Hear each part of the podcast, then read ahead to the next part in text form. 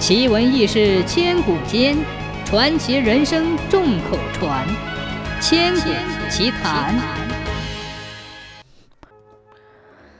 南唐人徐铉，见多识广，通达古今，能言善辩，在北宋朝野名声很大。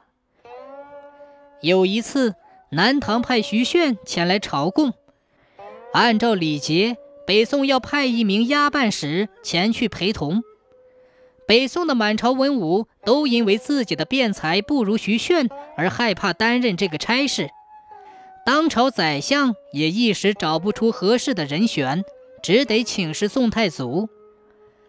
太祖皇帝叫人列出十个不识字的殿前侍卫的名单来，随便在上面圈点了一个人的名字，说：“嗯，让这个人去吧。”大家都莫名其妙。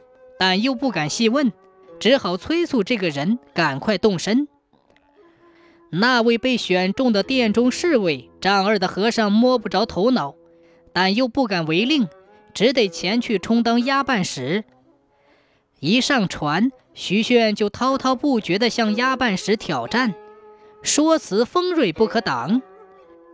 陪同的人都为这个押办使捏了一把汗。然而。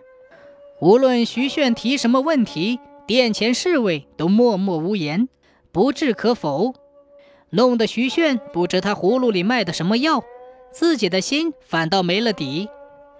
一连几天，徐炫疲惫不堪，又自觉没趣儿，就再也不吭声了。